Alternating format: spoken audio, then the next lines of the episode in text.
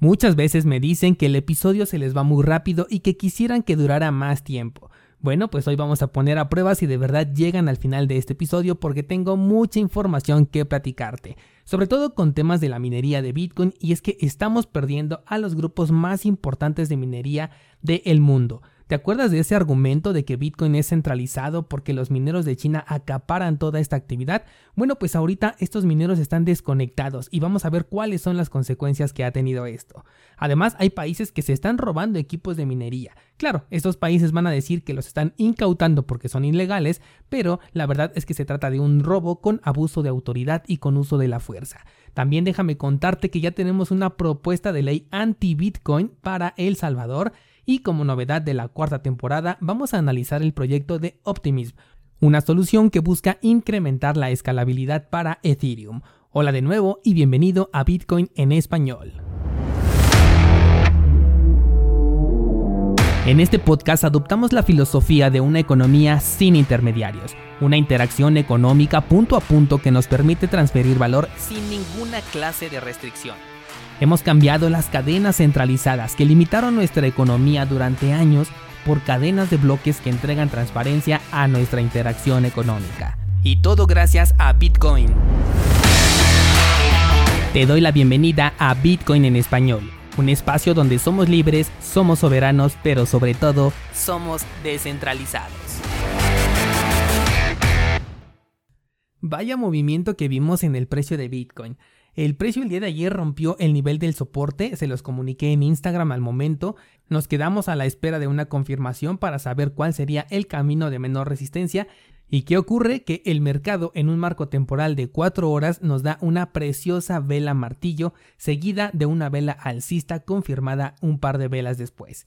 Si nos vamos al marco temporal de un día también tenemos una confirmación de movimiento alcista aunque el marco de un día al ser más lento todavía podría jugar en tu contra en las siguientes dos velas. Pero bueno, hablando de la información que tenemos en este momento, podemos especular un nuevo rebote, pero esta vez considero que sería uno más poderoso. ¿Por qué razón? Primero porque se hizo un mínimo más bajo que los anteriores. Estamos hablando de que ahora el precio llegó a los 29.200 dólares. La segunda razón es por el tiempo que ya lleva este canal formándose, que ahora sí ya superó el mes en el que ha estado oscilando dentro de este canal. Y por último, esa formación de vela martillo tanto en el marco temporal de 4 horas como en el marco temporal de un día me gustan bastante como para un rebote que ahora sí consiga romper la resistencia de este canal de una vez por todas. Simple especulación mía, pero lo veo bastante probable que nuevamente busquemos el nivel de los 42 mil dólares.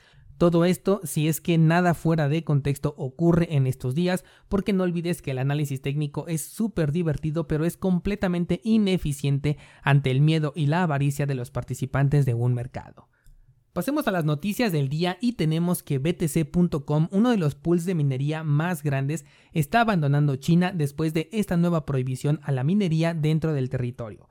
Ayer te informaba que algunos eh, mineros están migrando hacia Estados Unidos, en específico se están yendo a Texas, pero otros han optado por un lugar más cercano y es el caso de BTC.com, el cual se va a establecer en Kazajstán. Se espera que las primeras 300 máquinas estén operando de nuevo para el próximo domingo 27 de junio. Los otros dos cargamentos de máquinas mineras, que de hecho son los más fuertes, deben de llegar a finales de este mismo mes, o sea, un par de días después, para que comience su instalación y supongo que en la primera o segunda semana del mes de julio ya estarían nuevamente activos. Fíjate descentralizado que este gasto económico de la reubicación es un gasto considerable que yo no había tomado en cuenta. A lo que me refiero es que el precio de Bitcoin sí puede estar incentivado por este efecto de China, me refiero a que esté bajando el precio de Bitcoin, ya que imagínate cuál sería el costo de mover más de 2.000 equipos de minería desde China hacia Estados Unidos y eso te estoy hablando de solamente uno de los pools de minería más grandes. Es probable que por eso consideraran también a Kazajstán para poder reducir este gasto y al necesitar este dinero de un momento a otro es probable que tuvieran que liquidar cierta parte de sus bitcoins minados para poder costear esta migración aunque también está la probabilidad de que hayan solicitado algún préstamo poniendo a Bitcoin como colateral. Una decisión que podría ser un poco más inteligente, pero también tendría un componente de riesgo más grande, pues en caso de que hubiese una pérdida no hay ningún activo que lo respalde más que la reconexión de los equipos ya en la nueva locación, pero estarían absorbiendo esta pérdida. así que no es nada descabellado que el precio de Bitcoin esté bajando por motivo de la nueva prohibición que hizo China, pero no por el miedo provocado, sino porque los mineros tienen que liquidar sus posiciones para costear esta nueva migración. Cambiando de países, pero siguiendo en la línea de la minería, tanto en Irán como en Venezuela se han incautado un total de 7.411 máquinas de minería por operar de manera ilegal. En Irán, tras los apagones que sufren varias ciudades por temas ajenos a la minería, es que se había prohibido esta actividad por lo menos hasta el mes de septiembre de este año. Irán anteriormente no había sido tan estricto con la minería de Bitcoin hasta que comenzaron a tener problemas y en lugar de buscar una solución a su problema energético, decidieron prohibir la minería de Bitcoin. Es importante señalar que aún con esta prohibición los apagones continúan por lo que el problema raíz no viene de ninguna manera de la minería cripto.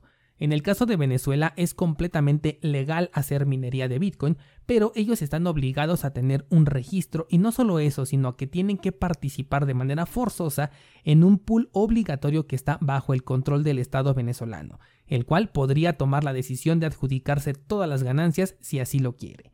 Es por este motivo que algunos bitcoiners en Venezuela prefieren hacerlo desde la ilegalidad.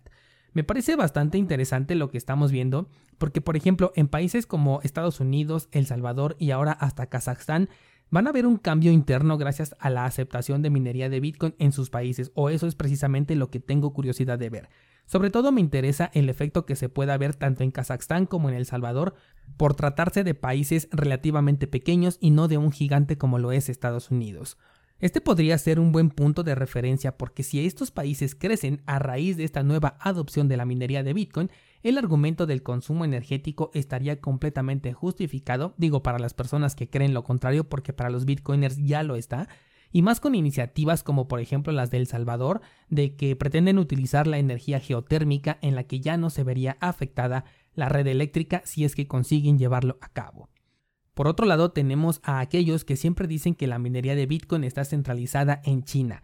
Bueno, pues ellos ya quedaron expuestos a la mentira que siempre supuso esto, ya que actualmente incluso algunos de los grupos más grandes de minería están completamente desconectados y la red de Bitcoin funciona perfectamente bien. Si ayer el precio de Bitcoin hubiese caído de los 28 mil dólares, lo que sí hubiéramos visto sería una congestión en la red, pero la seguridad de Bitcoin no estaría comprometida en ningún momento. Así que la desaparición de estos mineros de China no representa ningún riesgo como podrás darte cuenta y tampoco tenemos un problema de que la minería de Bitcoin esté centralizada en este país. Pasando a otra noticia, pero que también tiene que ver con la minería Bitcoin, una empresa llamada Stronghold Digital Mining hizo dos recaudaciones privadas por 105 millones de dólares para poder financiar un proyecto que pretende convertir residuos de carbón en energía comparable al que se genera en una planta hidroeléctrica a gran escala. Con esta energía que pretenden hacer, por supuesto, minar Bitcoin. De nuevo podemos ver aquello que te conté en aquel episodio dedicado al consumo energético de la minería de Bitcoin, en donde el problema no era la energía, sino la producción de esta misma, y mucho menos el problema era el consumo de la minería, sino que conforme la actividad digital incremente, la demanda por la electricidad también lo va a hacer. Este nuevo concepto de sacar los residuos del carbón está buscando explotaciones mineras de los siglos XIX y XX que han estado contaminando las aguas durante muchos años. Aquí yo no veo ninguna regulación a la minería tradicional por este tipo de actos. Con este nuevo proyecto se pretende no solamente minar Bitcoin, sino también restaurar grandes extensiones de tierra que han sido devastadas y, según dicen, las tierras que sean restauradas van a ser donadas a las comunidades locales. Esto último no sé si los gobiernos realmente lo permitan, pero bueno, al menos esa dice ser la intención de esta empresa con su proyecto. Sin duda es algo súper interesante que cambia mucho ese argumento del consumo energético de la minería de Bitcoin. Ahora sí, hablando de un tema completamente diferente, ya tenemos la primera propuesta de ley anti-Bitcoin para El Salvador. Y es que un grupo opositor presentó una demanda en contra del gobierno por haber aceptado a Bitcoin como moneda de curso legal. La base de esta demanda es que en una encuesta realizada por la Cámara de Comercio e Industria de El Salvador, el 80% de los encuestados no está de acuerdo en recibir pagos con Bitcoin, por lo que este grupo opositor califica a la ley como un decreto carente de legalidad, carente de fundamento, que no considera la trascendencia y los efectos nocivos que esta ley puede causar en el país. Así que a tan solo un par de semanas de haber iniciado este proceso de adopción de Bitcoin por parte de un gobierno, ya se tiene la primera contrapropuesta, la cual busca la ilegalidad de esta ley. Esto va muy de la mano con lo que te estaba platicando el día lunes, en donde le veo un futuro que por lo menos va a ser complicado para esta ley en este país del Salvador y para cualquier ley en cualquier país que se quiera aplicar hacia Bitcoin. No importa si esta ley tiene en apariencia intenciones favorables porque choca directamente con el sistema que se tiene actualmente y peor aún están peleando también contra la ignorancia de las propias personas, porque probablemente aquellos encuestados que no quieren recibir a Bitcoin lo están rechazando por desconocimiento. Aún así, estoy de acuerdo incluso con quienes lo rechazan porque como dijimos, esta tecnología nació para ser adoptada de manera voluntaria, no por orden de un gobierno. Es por eso que yo le veo un futuro complicado a cualquier ley que busque apoyar a Bitcoin. Considero que el mejor apoyo que le pueden dar es dejar que las personas que lo quieran utilizar lo hagan de manera libre, sin ninguna clase de intervención. Por último, y como parte de la nueva temporada, todos los miércoles vamos a hablar de un proyecto cripto y el día de hoy quiero comenzar platicando sobre Optimism. Varios descentralizados me han preguntado sobre este proyecto y se trata de un contrato inteligente que corre en la red de Ethereum y lo que hace es enrollar un gran número de transacciones que se hacen dentro de esta red para de esta forma disminuir la congestión de la red, mover todo en una sola transacción y con esto ayudar a la escalabilidad de este proyecto Ethereum. Lo primero que quiero destacar es que no se trata de un proyecto de segunda capa. He visto algunos comentarios sobre Optimism que le están llamando solución de segunda capa cuando no lo es. Se trata de un contrato inteligente que corre en la red principal de Ethereum. En este punto, algunos argumentan que comparte la misma seguridad que Ethereum y yo digo que comparte las mismas vulnerabilidades que Ethereum. Y es que es un contrato que tiene la autorización para gestionar transacciones que se hacen con Ether. Las comisiones que se van a pagar van a ser en un token derivado que va a ser tipo Grab Ether, porque de lo contrario pues no serviría de nada porque aún así se verían expuestos a las altas comisiones y a la saturación de la red, así que se va a crear un derivado de Ether para poder pagar estas comisiones. Seguramente en el futuro incluso van a sacar su propio token con el cual vas a poder pagar estas comisiones, no lo sé, un token Optimism, porque ahora todo proyecto quiere sacar su token. Desde mi perspectiva, esta clase de solución no es la respuesta que necesita Ethereum. Si tuviera que decantarme por una de las propuestas actuales, yo preferiría elegir a Polygon, aunque ya hablamos también de sus desperfectos dentro del análisis que le hicimos en cursosbitcoin.com, pero esa sí es una segunda capa, por lo que lo que suceda en esa capa es completamente independiente. Claro, al final tiene que reportar a la red principal el resultado de sus movimientos, es algo muy similar a lo que ocurre con Lightning Network en Bitcoin, pero a mayor escala y velocidad, pero considero que es una mejor propuesta de solución y de escalabilidad para la red de Ethereum que una que está eh, corriendo dentro de la misma capa de Ethereum. En el caso de Optimism, como se trata de un contrato inteligente que está compartiendo las mismas vulnerabilidades de esta red, por ejemplo, la centralización de la validación de bloques, la incertidumbre del proyecto, los propios errores del código a los que se están enfrentando y el hecho de haber sido creado en un lenguaje de programación que ha demostrado ser ineficiente al momento de entregarle confianza, y esto lo hemos visto mucho en las DeFi que no han parado de ser hackeadas, de tener pérdidas o de tenerse semana a semana, es por lo que considero que Optimism no es la solución adecuada. De hecho, ahorita que mencioné esto de las DeFi, hubo un tiempo en el que todos los viernes te estuve contando del proyecto DeFi que tuvo errores o que fue hackeado, esto para demostrar este punto, pero creo que ya era mucha pérdida de tiempo de estar repitiendo cada semana la misma nota, simplemente cambiando el nombre del proyecto que había sido hackeado o que habían tenido una vulnerabilidad. Por lo tanto, una solución que se ejecuta dentro de las entrañas del propio error que quieren solucionar no me parece lo más adecuado y por eso no me encuentro muy optimista con esta solución.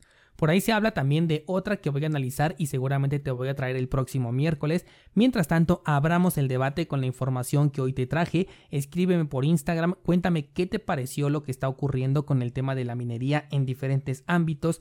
¿Cómo ves la ley anti-Bitcoin de El Salvador? ¿Crees que tenga demasiado impulso? ¿Crees que sí logren volverla otra vez ilegal o al menos que ya no se reconozca a Bitcoin como moneda de curso legal dentro de este país? ¿Y, y qué efecto podría tener también en otros países que ya lo están considerando? Y también dime qué tan optimista te encuentras con el proyecto de Optimism como solución a la escalabilidad de Ethereum. Tienes el enlace a mi Instagram en las notas de este programa y mañana nos seguimos informando.